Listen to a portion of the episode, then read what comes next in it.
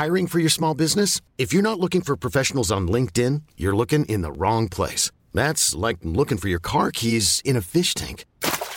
LinkedIn helps you hire professionals you can't find anywhere else, even those who aren't actively searching for a new job but might be open to the perfect role. In a given month, over 70% of LinkedIn users don't even visit other leading job sites. So start looking in the right place. With LinkedIn, you can hire professionals like a professional. Post your free job on linkedin.com slash achieve today. Exécuté par qui? Fabrice Florent. Fabrice Florent. Let's go. Let's go Let's go. C'est parti, let's go. Salut Maude Salut. Bienvenue dans ce nouvel épisode de notre projet estival euh, hors série dans l'histoire de succès qui s'intitule euh, Bâtir son succès. Oui, Ou vrai- un succès. Oui, le succès. On le sait toujours pas, hein, on rien, euh, on n'a toujours pas décidé. Euh, cet épisode va être consacré à savoir s'entourer et demander de l'aide. Et tu avais en tête une précision importante qui était, c'est tant qu'on est encore sur la route. C'est ça. Dans ma vision, parce qu'on suit, comme vous le voyez, un chemin chronologique dans la construction du projet, là, on est encore un peu au milieu du désert. On a des ups et des downs. Et donc, comment on demande de l'aide? Comment on se fait aider euh, bah, pour euh, continuer, pour avancer. pour avancer Et notamment dans ton cas, tant que t'as pas trouvé d'éditeur, Exactement. c'est un vrai, c'est un vrai sujet. Ou euh, ça pourrait être euh, dans le cas d'une entreprise, tant que vous n'avez pas trouvé euh, un financement euh, et que vous êtes encore en cours de création de, de l'entreprise, quoi. C'est vraiment la question du conseil, en fait. Qui te- Conseil extérieur. Ouais, du conseil extérieur. À qui tu demandes conseil? Qu'est-ce que tu demandes comme conseil? Est-ce que tu écoutes les conseils? Qui, qui est de beaux conseils? La nuit porte-t-elle de conseils Enfin, les conseils, quoi. La nuit porte toujours conseil. C'est vrai. Je sais pas comment tu l'as vécu toi, mais moi c'est vraiment la nuit porte toujours conseil. Bah, c'est vrai. On dort et après le lendemain matin, on, On voit. On voit. On voit. On voit mieux déjà. Ouais, on est d'accord. Euh, donc tu as, noté un premier point Ouais. euh, qui, qui, qui tourne autour de l'importance des feedbacks dans l'écriture. Ah là là. Et tu as Oui. parlé de fiches de lecture. Ouais, alors c'est deux choses assez différentes. La première, c'est les feedbacks en général. Donc demander à des gens de lire mon texte et, de, et attendre leur retour.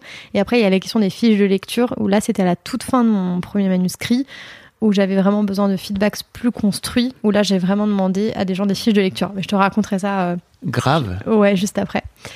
Et, euh, et c'est ce que je te disais euh, juste à l'instant. En fait, je viens de d'échanger avec une amie, là, juste avant qu'on prenne le micro, qui est en train de lire euh, la première partie de mon deuxième roman, qui me faisait justement ses feedbacks. Donc, Noah, si tu m'écoutes, je t'embrasse déjà. Coucou Noah. Et euh, Donc tu le fais tout au long de l'écriture. je le fais à différents moments. Moment. Euh, parfois trop tôt. Je me suis dit ça pour le deuxième. J'ai peut-être fait lire des choses trop tôt alors qu'en fait c'était pas assez abouti. Donc j'avais eu des feedbacks, mais qui finalement m'aidaient pas tant que ça parce que Mm. j'étais encore trop les mains dedans. Mais en- T'avais besoin de te faire rassurer peut-être Oui. par rapport au premier, c'est ça? Ouais, j'avais besoin qu'on me dise mais c'est génial, mais c'est incroyable que tu écrit ça, mais c'est génial. Mm. Et c'est pas du tout ce que j'ai eu comme feedback. C'était plutôt mon, mes éditrices qui étaient là. Oui, ok, c'est cool, bah continue. Et de fait, c'était 10 pages. Qu'est-ce que tu veux Mm. dire au bout de 10 pages? Mais, euh, mais effectivement, tu demandes des feedbacks pour différentes raisons. Il y a le petit ego boost, on va pas se mentir, qui est toujours agréable sur un projet long, d'avoir quelqu'un qui me lit et qui dit Oh là là, c'est cool. Et puis après, il y a du feedback plus profond de comment améliorer son texte, qui est une obsession constante. Et, euh, et vraiment, je suis persuadée que être capable de demander et d'avoir des feedbacks, c'est ce qui fait vraiment toute la différence, ce qui change tout. Et je l'ai vu notamment en atelier d'écriture, ça ne va pas du tout de soi, c'est pas du tout facile d'entendre des feedbacks. Et pour toi, ça l'était? Et ben j'ai eu un peu cette chance. Euh, vraiment, ça c'est ma grande chance, c'est que le feedback est, est mon ami. J'ai pas peur et au contraire, je vais le chercher. Après, on en parlera, mais il y a aussi une manière de demander du feedback. C'est-à-dire que si tu demandes à quelqu'un, bon, tu l'as lu, alors c'est bien, c'est bien, avec des grands yeux, évidemment, tu ne peux pas recueillir un Mm. feedback. Donc il y a la ma- manière de, est-ce- qu'est-ce que tu demandes exactement? Mais en tout cas, moi, la chance que j'ai eue, c'était de d'être capable et d'aimer le feedback. Et ça m'a énormément aidé à, à progresser et à voir où je voulais aller euh, dans l'écriture. C'est quoi la différence pour toi entre ta position par rapport au feedback et te dire que t'aimes les feedbacks et les, les positions, par exemple, d'autres autrices ou d'autres auteurs que tu peux voir euh, dans tes, dans tes formations qui ont plus peut-être peur de ce, que, de ce que les autres vont dire? Je pourrais pas te donner la cause, mais en tout cas, la conséquence est très claire. C'est-à-dire qu'il y a des personnes à qui essayé de dire j'étais là pour animer un atelier d'écriture. On me donne un texte, donc euh, je vais voilà euh, dire euh, bon bah voilà comment c'est perçu. Parce qu'en fait, la question de l'écriture, c'est que tu- je vais écrire un texte. Moi, j'ai envie de raconter euh, l'histoire de Perlin Pimpin, et je pense que c'est une histoire triste. Donc moi, j'écris ça. Sauf qu'en fait, ce qui est très intéressant, c'est d'avoir un feedback, parce que peut-être que c'est pas du tout ce que Mm. j'ai écrit, ou que toi, tu vas pas du tout trouver ça triste, Oui. ou qu'en fait, tu dis mais c'est pas du tout l'histoire de Perlin Pimpin, c'est l'histoire de Perlin Papa. Et donc, euh, finalement, c'est toujours t'es trop proche de ton texte parce que tu l'as écrit toi-même, donc t'as vraiment besoin d'avoir quelqu'un qui te dise bah alors moi j'ai trouvé ça euh, rigolo, j'ai bien aimé que ton personnage fasse ça, ça j'ai pas compris pourquoi il ait fait ça. Donc c'est pas un jugement de valeur littéraire sur c'est bien écrit, c'est mal écrit, euh, voilà, on n'en est même pas à ce stade-là, c'est plutôt comment ton texte est perçu par un Mhm. lecteur. Et toi tu ne le sauras jamais parce que tu l'as écrit. Donc jamais tu pourras être un lecteur qui découvre le texte. Jamais, c'est la, la grande tragédie de l'écriture. Et donc en atelier, je pouvais me dire Ok, donc par exemple ce texte où tu racontes une relation, je sais pas, entre un père et son fils, euh, j'ai trouvé ça euh, très triste, la manière euh, dont ils se parlaient, je trouvais qu'il y avait beaucoup de nostalgie. Non, pas du tout. Ok, d'accord. Et, et je me disais que peut-être... Ah, donc, nier ton feedback, euh, nier ton. est et juste après la justification. Oui, mais non, mais en fait, c'est parce que euh, lui, en fait, son père euh, à lui-même était mort et donc en fait, là, là, là, là, là, là, là. et je dis en mode, mais ce n'est pas une attaque. Hmm. Je te dis ce que j'ai perçu dans ton texte. Et donc de percevoir que le feedback est une perception et que toutes les perceptions sont bonnes à prendre et sont intéressantes, mais pas des attaques. C'est enfin, vraiment, il y, a un- il y a vraiment quelque chose à jouer là-dedans. C'est parce que tu mets. T'as la sensation que tu mets peut-être moins d'ego ou moins de. Ou c'est un peu comme si on critiquait ton enfant? Ben, Mhm. moi, j'y mets pas du tout d'ego parce que le texte est en construction, Mhm. surtout. C'est peut-être plus dur d'avoir un feedback négatif quand le texte part à l'imprimerie ou quand le livre est sorti, c'est encore autre chose. Mais au moment où je suis en écriture, ben, de fait, je. Oui. Voilà. Et ensuite, il y a aussi une question de qu'est-ce que je demande exactement à juger? C'est-à-dire que je suis, je pense aussi, j'ai confiance en moi.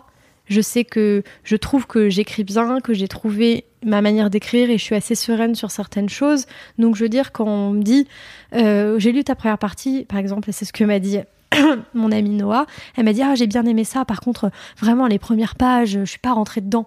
Je suis pas genre, quoi, mais si, parce qu'en fait, les premières pages, elles sont importantes, parce que si, parce que ça. Oui, mais non, non, je suis en mode, merci Noah, trop intéressant. Et donc, je lui ai répondu, est-ce que tu pourrais m'expliquer plus Pourquoi précisément? Alors, moi, euh, ce que je perçois, c'est peut-être que ça t'a pas plu pour telle raison. Est-ce que c'est ça? Est-ce que c'est que t'as trouvé ça long? Est-ce que parce que tu crois pas psychologiquement? Non, mais non, mais personne ferait ça. Enfin, dis-moi un Mhm. petit peu où est-ce que tu trouvais ça agaçant ou pas réaliste? J'ai besoin de comprendre. Est-ce que tu peux me dire ce que t'as pas, ce qui, ce qui t'a pas fait accrocher? Et, pour ça, il faut juste pas commencer par dire à Noah, mais pas du tout. Mais t'as rien compris. Mais si, en fait, c'est trop important, c'est trop deux premiers chapitres, parce que si, parce que si, parce que ça. Et moi, je pense sincèrement que le lecteur a toujours raison. Et en fait, accueillir le feedback, ça veut pas dire que je vais changer mon texte. Enfin, je vais changer mon texte, mais par exemple, je te fais lire une page et tu me dis, franchement, ce paragraphe, Maud, je l'ai un peu sauté. J'ai lu vite parce que je m'en fichais un peu.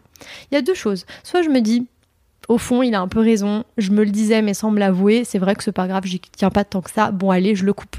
Ou alors je me dis, mais non, mais pas du tout. Il est trop important ce paragraphe, je l'aime trop. Mais alors, si toi tu l'as pas perçu, c'est-à-dire que dans mon texte, je l'ai pas assez mis en valeur ou expliqué ou surligné. S'il est si important comme ça, je me dis, bah, ah, oh là là, il a pas trouvé ça très intéressant, mais pour moi, c'est trop bien parce que ce que je veux dire, c'est exactement ça. Et ben, je vais le reformuler encore et encore et encore. Mettre des flèches Non, Je mets- ça mais, marche pas. mais c'est, littéralement ça. Oui. Mais il y a des manières de mettre des flèches en écriture. Ouais. C'est avec des phrases d'annonce pour faire ressortir, ou alors tu, tu coupes la fin de ton texte pour qu'une phrase remonte. Et Ouais. c'est, c'est une manière de. Il y a des manières de mettre des flèches, mais en tout cas, il faut expliquer pourquoi c'est si cool et important que ça à mes yeux. Et donc pour moi, toutes les perceptions sont vraies et elles sont intéressantes. Et donc c'est ultra important, en tout cas en écriture, d'avoir du feedback et de d'en demander et d'être capable d'entendre quelqu'un qui va te dire Pff, je me suis ennuyée les dix premières pages. Mm. ou euh, ton personnage euh, hyper antipathique. Et après encore une fois on me dit ok ton personnage est hyper antipathique. Bah, je peux me dire ok c'est un choix. Moi ça me va j'ai envie de faire un personnage clivant c'est le cas pour mon premier roman. Elle est très agaçante ok. Ok ça me va. Ce feedback ok. Au contraire euh, bah là je me suis un peu ennuyée dans les premiers chapitres il se passe pas grand chose c'était un peu le défaut de mon premier texte, c'est qu'il se passait pas grand chose, l'histoire avançait pas assez vite. Mm. Et je me disais, mince, mince, mince, ok, bah qu'est-ce que je coupe? Comment je. Non, ouais. Comment t'avances dans la dans Ouais, vive le feedback. Est-ce que toi, t'es es un amoureux du feedback? Ah bah oui, mais en fait Internet, euh, moi je suis un enfant de l'Internet, donc euh, l'un des trucs que j'ai toujours adoré dans Internet, c'est que tu postes un truc et instantanément, ou quasi, il y a les gens qui peuvent te répondre dans les commentaires, etc. C'est un truc sur le sur le. J'avais bâti Mademoiselle autour d'un forum et le forum il était bâti autour du système de réaction euh, aux articles et en fait euh, il était vraiment intégré dedans, ce qui n'était pas forcément euh, classique en fait à l'époque hein, dans, dans les médias, etc. Les médias ils ont souvent des fils de commentaires qui sont dédiés à chaque euh, à chaque article, mais il n'y a pas de il y a pas de a pas de forum quoi. Et moi c'était vraiment ma volonté et même pour euh, tout en fait, c'est-à-dire que euh, à la base j'ai réussi à faire rentrer peut-être euh, 50 ou 100 membres pour le forum, tu vois, et et au tout début et en fait euh, c'était génial parce que je me suis vraiment construit là-dessus et j'ai construit Mademoiselle aussi en fonction de ce qu'elle me racontait. Je leur posais énormément de questions. Euh, L'un des trucs qui pouvait m'agacer parfois et aujourd'hui avec lequel je fais beaucoup plus la paix, c'est que euh, je crois qu'à l'époque j'avais besoin que tout le monde soit d'accord avec moi par rapport à la ligne édito que j'avais et que je considérais comme la bonne, tu vois, et j'avais plus de mal à accepter les gens qui ne voyaient pas la ligne édito que je voulais amener, en tout cas qui ne la percevaient pas. Euh, et je crois qu'avec le temps, j'ai appris un truc, notamment par rapport au feedback, c'est que les gens souvent parlent d'eux, tu vois, ce qui n'empêche pas que leur vision soit bonne ou soit pas bonne, c'est juste que j'ai compris aujourd'hui que les gens souvent, très souvent parlent d'eux, et ils partent d'eux pour venir dire ce qui, comment ils perçoivent ton texte. Euh, et effectivement, en tant que, en tant que, déjà, ça m'a vraiment permis de pouvoir arrêter de prendre les choses personnellement parce que parfois, alors pas sur tout, tu vois, mais sur certains articles qui étaient hyper importants dans la ligne édito où vraiment parfois j'ex- j'expliquais beaucoup la façon dont fonctionnait la boîte, la façon dont fonctionnait le modèle économique, etc., etc. Il y avait des lectrices euh, qui étaient pas d'accord et qui venaient expliquer pourquoi.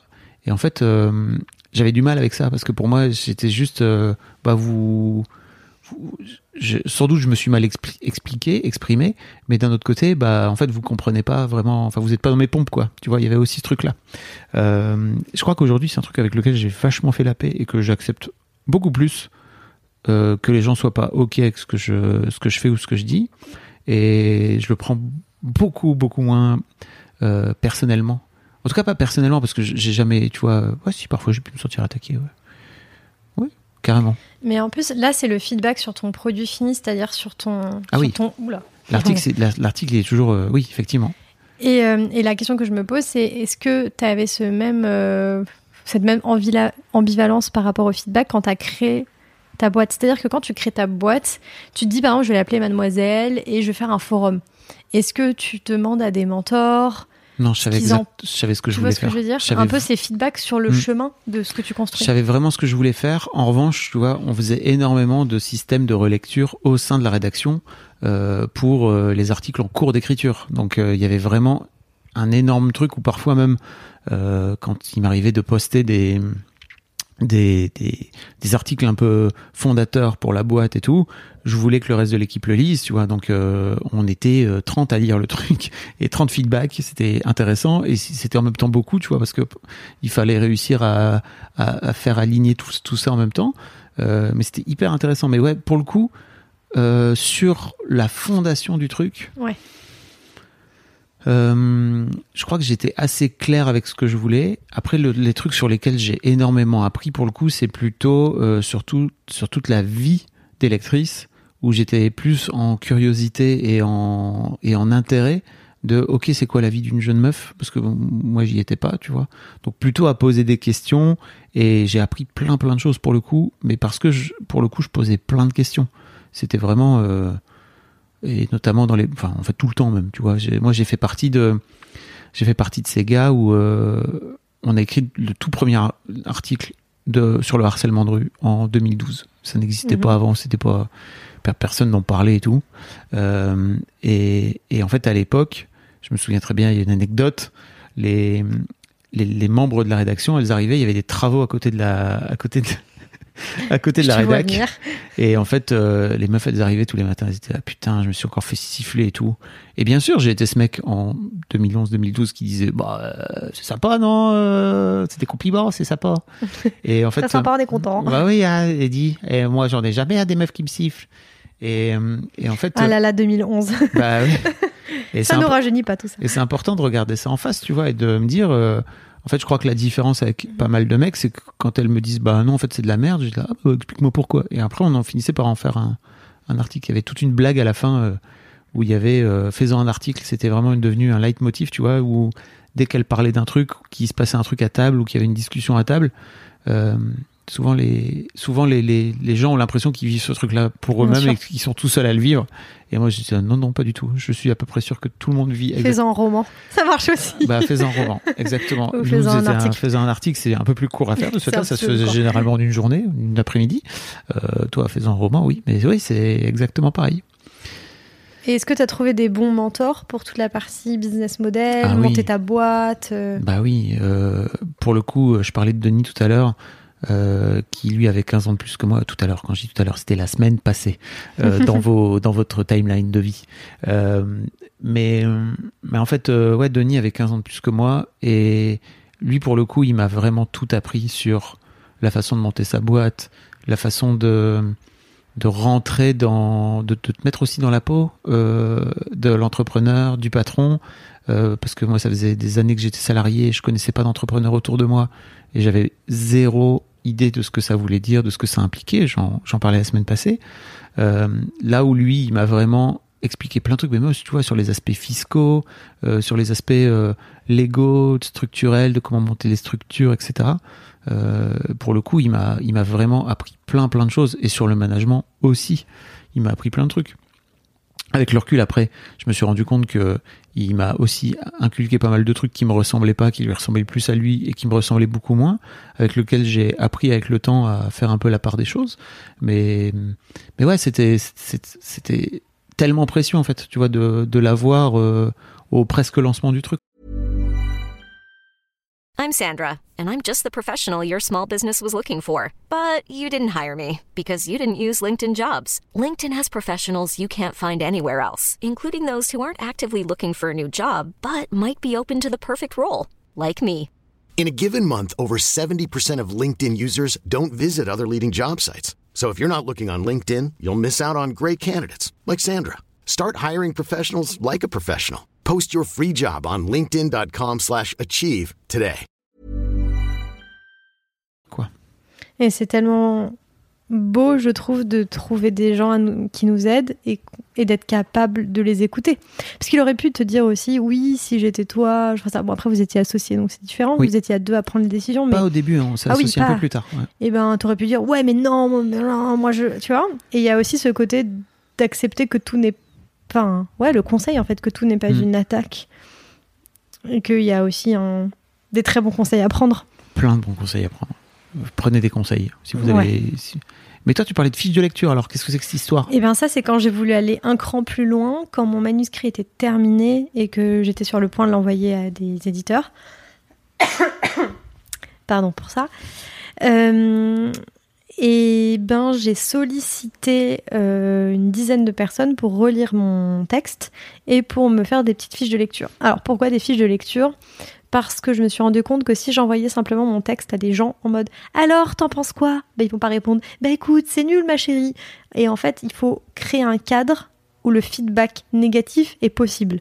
Parce que c'est ça qui m'intéressait. C'était un feedback négatif qui pourrait me, me faire améliorer mon texte.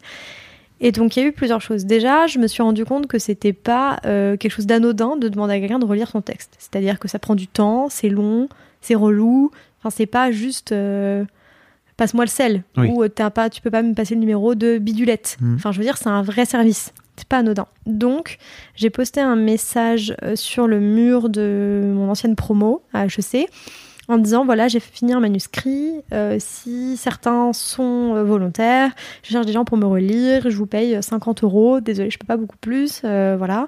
Soit en liquide, soit en bouffe chèque. euh, non, en Ah chèque euh, cadeau euh, de livres à la Fnac pour euh, vous acheter des livres, quoi. Mais en tout cas, c'est 50 euros. Et, euh, et l'idée, ça serait de remplir une petite fiche de lecture avec un petit questionnaire sur le, le texte. Et donc pour moi, c'était une manière de montrer que c'était petit 1, pas un service anodin, et petit 2, une euh, un vrai travail en fait de relire un, un manuscrit. Et donc la fiche de lecture, il y avait différentes petites questions dessus. Et dans mon souvenir, il y avait quel est ton passage préféré, quel est le passage que tu as le moins aimé, en combien de temps l'as-tu lu? Est-ce que tu l'as lu en entier? Oui, non. Sinon, bah, quand est-ce que tu as décroché? Euh, Pourquoi? Est-ce qu'il y a des choses qui t'ont gêné Euh, Et euh, après, remarque générale, si tu avais des, des passages à... Si tu pouvais supprimer euh, trois chapitres, ça serait lesquels, etc. Et donc, des choses qui ouvraient la voie à pas juste... Alors, t'en as pensé quoi? Et la personne va pas te répondre, bah en fait, j'ai trouvé que je me suis ennuyée pendant le premier tiers. C'est difficile d'avoir ce retour, mais il faut faire en sorte de l'avoir. Et donc, euh, il y a peut-être une quinzaine de personnes qui m'ont répondu en mode Ah, trop bien, j'ai toujours rêvé de lire un manuscrit, je me toujours dit Oh, c'est peut être rigolo, vas-y, je suis chaud, envoie-le-moi. Et donc, la deuxième règle à respecter, c'est que j'ai envoyé donc, mon manuscrit à ces personnes euh, intéressées, mais je ne l'ai jamais relancé. C'est-à-dire que moi, l'idée, c'était je ne peux pas, je ne veux pas forcer et dire alors, t'as eu le temps de lire Alors, alors Oui. Non. Et parfois, je dis, parce que je suis trop gentille et que je sais pas dire non, c'est un autre sujet. Il y a des gens qui me disent Oh, tu peux pas relire mon manuscrit Je suis en mode Ok, je vais essayer. Et en fait, j'ai pas le temps. Et après, toutes les semaines, j'ai une relance. Et je suis toujours un peu mal à l'aise, donc il faut que j'apprenne à dire non, je n'ai pas le temps, ce que j'apprends à faire euh, progressivement. Mais bref. Quoi Bravo. Ouais, ouais, un autre dossier. Et, euh, et donc, moi, je m'étais forcée et jurée, crachée que je ferais jamais ça, parce que je voulais que les gens qui le fassent, bah, 50 euros pour relire 300 pages, c'est pas très cher payé. Donc, de toute manière, ça restait quand même légèrement du bénévolat. Mm. Et donc, euh, voilà, je l'ai envoyé à une quinzaine de personnes, et il y en a peut-être 8, tu vois, qui m'ont répondu. Ce et, qui je- est bien. et je me suis dit, c'est super. Mm. Enfin, voilà. Et donc, il y a quand même aussi un tri naturel. Donc, si vous avez besoin de feedback sur des projets longs, alors c'est particulier, euh, quand tu montes ta boîte, c'est. C'est bon, c'est ça demande peut-être un autre euh, type de feedback qui est peut-être moins long, quoique j'en sais rien. Mais en tout cas, peut-être soyez un peu conscient du temps des gens et surtout n'oubliez pas que vous leur rendez, enfin, Mhm. qu'ils vous rendent un service et pas l'inverse. Et non, le message que je reçois en mode Ah, j'ai fini un manuscrit, ça t'intéresserait de le lire? Bah non. Enfin, pardon, mais non, en soi, non. Je, en revanche, ça me, vraiment, j'aurais vraiment besoin de retour. Est-ce que tu accepterais de me donner un peu de temps et de me relire et de me donner de ton retour? Oui, bien sûr, je te le ferai avec plaisir. Mais je te rends un service. Je fais pas ça pour. Enfin, tu vois, et quand même clarifier.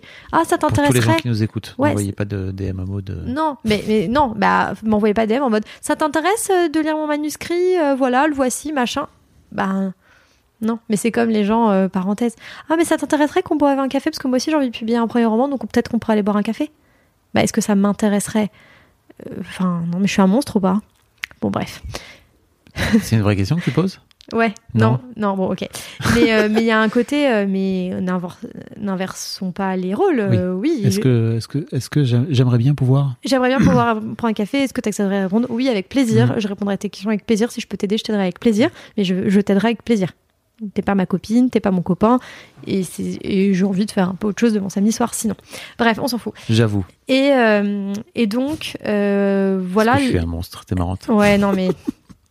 Et, euh, et donc, c'est comme ça que sont nées ces fiches de lecture. Et c'était vraiment fascinant comme exercice parce que, donc, sur les, on va dire, les 10 personnes qui m'ont renvoyé la fiche de lecture, 8, 10, je sais plus exactement, genre 9 sur 10 avaient le même passage préféré qui, une fois que le livre est sorti, est devenu le passage un peu culte. Donc c'est la scène de la Clémentine, pour ceux qui l'ont lu. Et j'ai trouvé ça fou parce que je jure que quand je l'ai écrit, jamais je me suis dit que c'était le Ouais. chapitre un peu cool. Pour moi, c'était un chapitre parmi d'autres, mais pas mieux que, que les autres. Enfin, c'est juste un chapitre.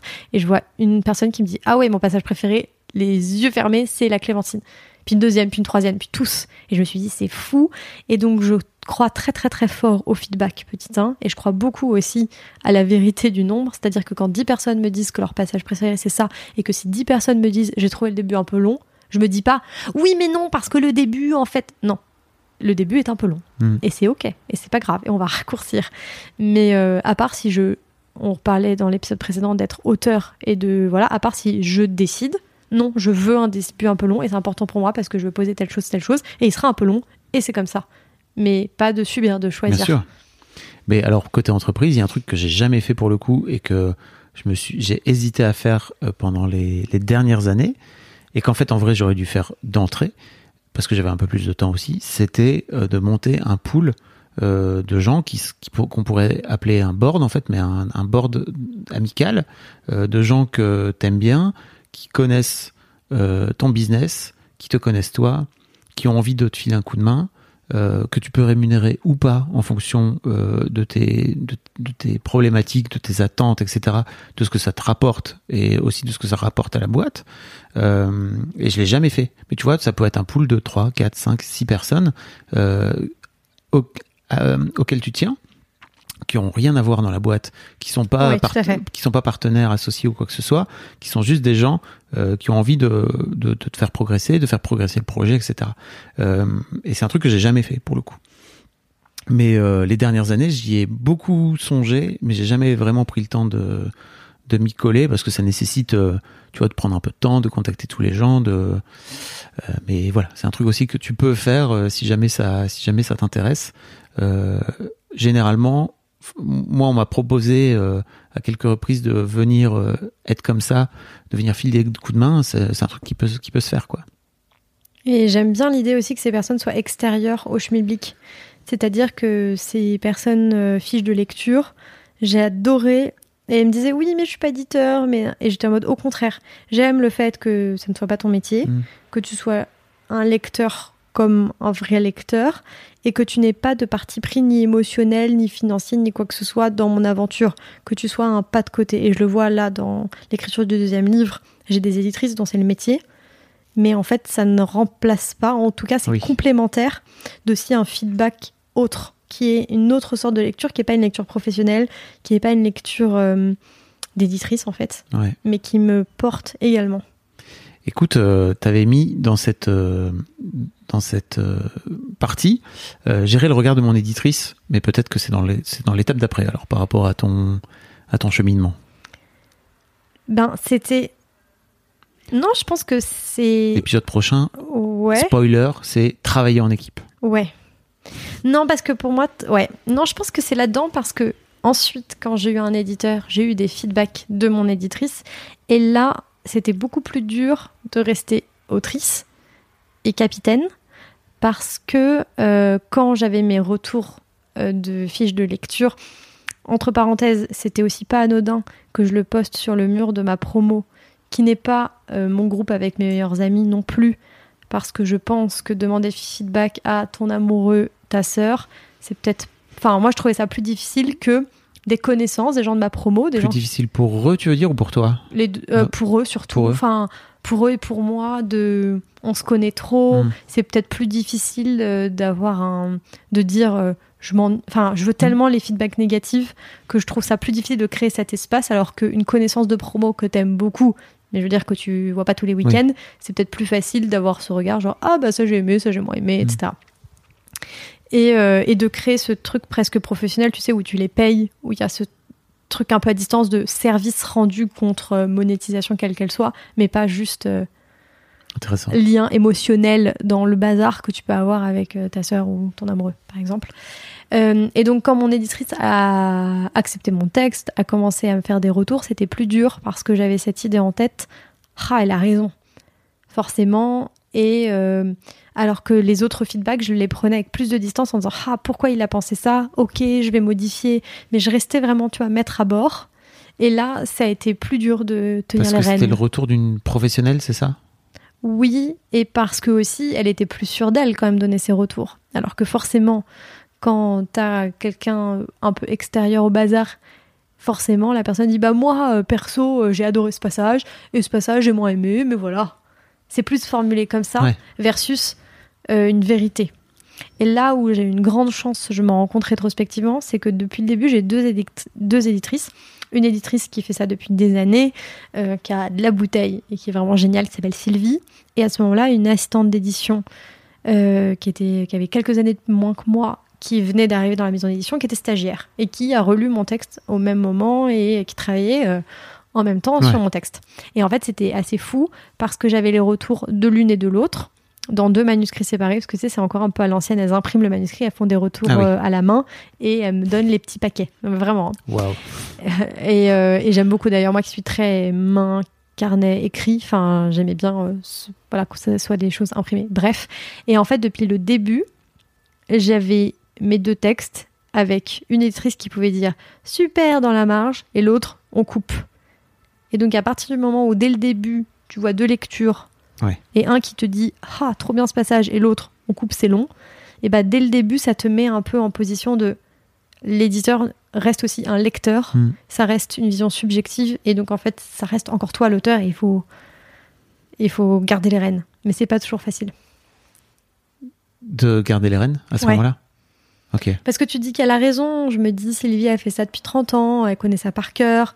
Je me, j'arrête pas de me dire, si elle dit ça, c'est qu'il doit y avoir une raison. Hmm. Tu vois, si elle me dit, euh, c'est un peu long, tel chapitre, euh, je pense qu'il faudrait couper 3-4 pages. Moi, je reprends, je reprends, je reprends et je fais, oh là là, bah non, je vois pas. Hmm. Mais je me dis pas, ah, j'ai raison. Je me dis, Hmm, il y a forcément une raison. Elle a pas de part... enfin, tu vois, qu'elle a rien à gagner à me dire de supprimer trois pages. C'est qu'elle a de fait trouvé ça trop long. Je, je lui donne toujours le bénéfice sur moi parce qu'elle a du recul, parce que euh, elle elle connaît pas chaque ligne par cœur comme moi. Mais en même temps, une fois que tu as dit ça, comment tu fais pour pas modifier ton texte et, et te dire, mais enfin, attends, mais c'est pas du tout ce que j'avais envie d'écrire à la fin. Hmm. Donc, euh, exercice d'équilibriste. Écoute, euh, j'ai eu un peu, moi, le même, euh, le, le même exercice avec euh, Denis, donc il avait 15 ans de plus que moi, tu vois, et moi j'étais apprenti euh, entrepreneur, là où lui, il avait eu une boîte avant, etc. Et, effectivement, c'était un peu pareil, c'était un, un jeu d'équilibriste entre les choses qui me disaient, il s'était un peu adouci sur la fin, mais de façon très assertive au début, parce qu'il avait raison. Et je crois que plus moi je prenais en expérience et en bouteille, plus lui se retrouvait dans une position aussi peut-être moins haute par rapport à moi, où, euh, où je me retrouvais à être capable de prendre mes propres décisions. Et et il y avait parfois des trucs qu'il me disait avec lesquels j'étais pas du tout d'accord, voire même euh, parfois où il m'envoyait des trucs où j'étais là, mais en fait, moi c'est un niet total, ou alors que je prenais des décisions avec lesquelles il n'était pas d'accord, mais je m'en fous en fait, parce que c'est ma boîte et c'est moi qui le fais à la fin, quoi, tu vois. Et surtout, euh, bah, c'était moi qui gérais la boîte au quotidien, donc euh, c'était intéressant aussi ce, cet, équilibrage. Et en même temps, c'était hyper intéressant de l'avoir parce qu'il n'était pas dans pas dans la boîte au quotidien et il suivait plein de trucs. Donc euh, il y avait un peu une sorte de Jiminy Cricket, quoi, tu vois. Et je sais que pour pour les entrepreneurs et pour pour des amis notamment, tu vois, qui montent leur boîte tout seuls, qui n'ont pas forcément d'associés, c'était ultra précieux euh, de l'avoir et de- d'avoir une oreille. Et de, tu vois, parfois je l'appelais juste pour lui balancer, tu sais, les fameux fuck, fuck, fuck, fuck, fuck, tous les fuck, fuck, fuck dont je parlais un peu plus tôt.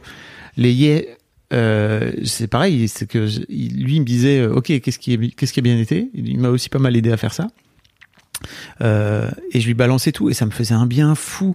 Alors certes, je, m'en servais un peu comme une poubelle, tu vois, mais lui, il acceptait aussi ce rôle-là euh, dans, ces moments-là. Et c'était hyper précieux. Euh, et j'invite tous les gens qui sont entrepreneurs, qui sont en train de lancer des projets, etc., à vous dire, ok, elle est où mon oreille euh, Ouais, c'est ça. bienveillante et euh, il est où mon Jiminy Cricket? Parce que vraiment parfois je le voyais comme ça quoi tu vois. C'était c'est le gars qui me qui me susurrait à l'oreille des trucs quoi tu vois. Et parfois j'étais complètement pas d'accord avec lui. Et parfois je me rendais compte souvent après coup en plus qu'il avait raison. Et il avait toujours cette grande délicatesse de jamais me dire je te l'avais bien dit. Mais oui, où est mon oreille? Où sont les retours? Est-ce que je suis capable de les entendre? Mais est-ce que je suis capable de garder les rênes? Parce qu'il y aura toujours quelqu'un pour dire ci, pour dire ça. Et donc, il faut quand même Ouais. être droit dans ses bottes par rapport à ce qu'on veut faire et pas dévier de son projet. Et en même temps, je pense qu'on va vraiment pas très loin si on se fait pas aider Mhm. et si on n'a pas de retour. Enfin, en tout cas, en écriture, c'est criant. Ouais. Et tu vois, l'un des trucs, moi, que j'ai appris, c'est que quoi qu'il arrive, que vous ayez des conseils, des bons conseils, des mauvais conseils, des conseils de gens autour de vous, en fait, si vous êtes à la tête du projet, c'est vous qui êtes à la tête du projet. Et je crois que, tu vois, notamment pendant les premières années, j'attendais beaucoup de lui euh, qu'on co-décide, tu vois Mhm. voire même qui décide à ma place. Et, hum, et en fait, euh, pas du tout. C'était moi le boss. Et il fallait que j'y aille, il fallait que je, et, et que je prenne les trucs. J'ai vraiment évolué avec le temps entre, ok, bah en fait, euh, oh là là, là je sais pas quoi faire et je suis paumé. Donc en fait, décide à ma place. Euh, je suis passé à, ok, c'est quoi ton conseil? Et peut-être qu'il y a d'autres gens aussi à qui je peux demander conseil. Et à la fin, je finis par trancher. Mais en fait, c'est moi qui tranche et c'est moi qui tranche en, en mon âme et conscience. Et je trouve qu'il y a une, aussi une métaphore qui me revient souvent en tête quand je fais lire mon texte, c'est vraiment mettre de l'eau dans mon moulin. Il y a vraiment ce côté où ça alimente aussi ma réflexion. Mm. Et sinon, à la fin, c'est un peu stérile et je suis là face à mon texte, je sais plus quoi en penser.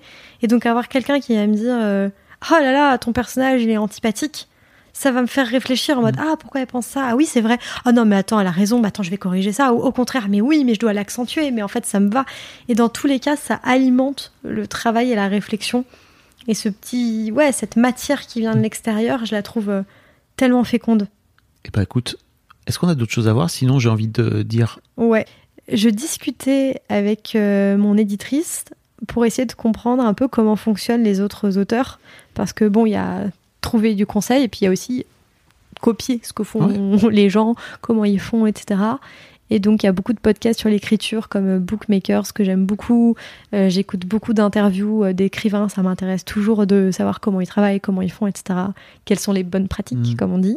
Et, euh, et bref, et euh, mon éditrice me disait qu'il y avait beaucoup d'auteurs qui fonctionnaient effectivement avec un double système de feedback.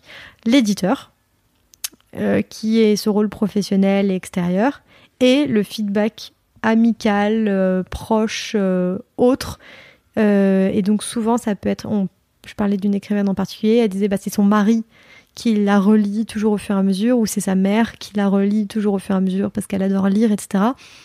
Mais il y a beaucoup d'auteurs qui ont un, tu vois, témoin, j'ai envie de dire, je sais pas pourquoi j'ai envie de dire témoin Mhm. privilégié un peu au fur et à mesure. Mais euh, et je trouvais ça intéressant parce que j'avais. euh, Enfin, je, je me posais beaucoup la question. Je me disais, est-ce que je peux encore demander du feedback à d'autres personnes maintenant que je suis publiée, maintenant que j'ai deux éditrices euh, qui dont c'est le métier, puis qui sont rémunérées pour ça et dont c'est le travail de, re- de me relire et de m'aider. Et en même temps, il y avait comme un petit manque où je me disais, mais en fait, moi, j'ai aussi envie que d'être lue par des copines de copines, des regards un peu autres. Et je me disais, mais est-ce bizarre? Et donc, j'en ai parlé avec mon éditrice qui m'a dit, ah non, non, pas du tout. Enfin, Des lectrices lambda, finalement. en voilà, fait. lectrices lambda ou, euh, ou même des, des amis. Ou... Mm. Parce que j'a- j'avais une amie proche qui m'a beaucoup aidée pour le premier, qui me relisait beaucoup. euh, depuis, euh, elle a eu un, un petit garçon, donc elle est moins dispo euh, pour me relire. Mais en tout cas, pour le premier, elle a eu un rôle assez fondamental. Et c'est à elle que j'ai eu envie d'envoyer les premières pages de mon deuxième livre avant toute chose. Et je me disais, mais est-ce que c'est bizarre? Qu'est-ce que mon éditrice pourrait en penser? Et Mon éditrice était là, ah bah non, c'est deux Oui. choses totalement différentes. Et t'as des relecteurs amis, Mm. et puis tu peux avoir des relecteurs éditeurs, éditrices. Et bref, et je trouve ça chouette de se dire que c'est comme dans la vie. T'as plein d'amis différents et chacun a un rôle différent dans ta vie, un, un- voilà, quelque chose de différent dans ta vie. Et le feedback, c'est un peu la même chose. T'as, euh, tu peux avoir, euh, tu vois, ton feedback professionnel et puis un feedback un peu autre, et puis ton premier lecteur, et puis euh, ton, euh, ton lecteur ego boost, un peu enthousiaste, Ouais. et puis ton lecteur critique, et puis, enfin, tu peux multiplier, multiplier les, les retours et leur statut. Et ça, tu les as aujourd'hui? Ces piliers, là, un peu? Non. Ok. Et moi, je trouve que c'est un peu le truc que j'essaie de construire là et qui est pas, qui est pas facile. Tu me disais que tu as l'impression que c'est moins simple aujourd'hui de trouver des relecteurs ou des lecteurs autour de toi euh, parce que tu es publié. Ouais. Alors que pour moi, au contraire, il y a un côté, euh, c'est potentiellement euh, valorisant, tu vois, que de, de venir lire ton bouquin en sachant que ton bouquin en cours de travail, Mhm. en sachant que le premier a si bien marché. Eh ben, je sais pas si c'est parce que moi j'ose moins, mais j'ai je ouais, j'ai l'impression qu'il y a ce côté euh, avant bah j'avais pas d'éditeur, je bossais toute seule sur mon texte depuis trois ans un peu comme une brebis perdue, donc euh, je faisais un petit peu de la peine. Et donc je pense que les gens, non mais c'est vrai, avaient un peu envie de m'aider en mode ah euh, Mais ça, c'est ta vision à toi, parce Oui. que eux, de leur côté, ils voyaient pas forcément ça. Oui, peut-être. Je, Mm. je ne sais pas quelle était leur vision. N'empêche que là, je, je, je me sens un peu seule, tu vois, Mm. dans... et j'ai pas retrouvé, tu vois, un vrai mode de fonctionnement où mes éditrices ont leur juste place, où j'ai mes relecteurs euh, proches, mes relecteurs plus lointains. Donc là, le deuxième en cours d'écriture, donc je vais essayer de me restructurer ce, ce- cette équipe, en fait, Ouais. rapprochée. Et pour l'instant, j'y arrive pas. Et il y a ce côté, tu vois, le fait que ce soit publié et le, fois et le fait que le premier livre ait aussi bien marché, il y a aussi le côté, bah, t'as des éditrices qui sont payées pour ça, et enfin, je vais pas bosser gratuit T'as vraiment des gens qui te disent ça ou c'est Non, c'est ça, c'est ta moi. perception? C'est ma perception, mais je vois bien que on me propose plus Le premier, quand je disais ah je travailler sur un manuscrit, les gens me disaient ah mais je veux grave te relire, ça m'intéresserait de lire un manuscrit. La personne me propose de me relire Ah oui. et quand je propose, euh, on répond bof bof. Ah ouais? Mais maintenant, tu vois, en voyant ton regard, je me dis est-ce que c'est moi euh, dans ma tête? Mais tu vois, est-ce que c'est moi qui projette? Part toujours de soi. Ouais. Mais Toujours. je me mais en tout cas et c'est et c'est marrant je disais ça il y a pas longtemps je disais ça à un ami. J'ai croisé Danny Boone par hasard à une soirée. Bref. Et je lui disais tu sais c'est quoi la différence entre Danny Boone et moi? Il était là alors là j'en vois plein mais je à quoi tu penses? Et je sais pas pourquoi ça m'avait marqué à ce moment-là. Je vois parce que Danny Boone il a une équipe et il est bien entouré. Et je me disais que quand tu étais Danny Boone, j'en sais rien, je le connais pas, hein, je Mm. parle en, en son nom, mais je me disais, lui, il a construit sa carrière, il a un agent, euh, un producteur, un euh, je sais pas quoi, enfin tu vois, une équipe rapprochée, des gens de confiance où il se dit, ok, est-ce que j'accepte ce film, est-ce que j'accepte pas ce film, enfin tu vois vraiment sa petite équipe, en tout cas c'est comme ça que je l'imagine, peut-être qu'il dirait pas du tout, mais en tout cas je l'imagine hyper bien entouré sur des bases solides, tu vois, comme un petit navire où il est le capitaine, mais où il a plein de membres de l'équipage où chacun a son rôle. Mm. et donc ça lui permet d'être aussi euh, aussi fort parce qu'il sait conduire son truc et moi j'étais en mode moi je suis encore avec ma barque et je sais pas qui est dessus Rendez-vous la semaine prochaine. Parce qu'on parlera de construire une équipe et de savoir déléguer. ah ben voilà c'était fait exprès la transition Je crois pas. non pas du tout En tout cas, ça nous amène là. Des bisous. Bisous. Salut.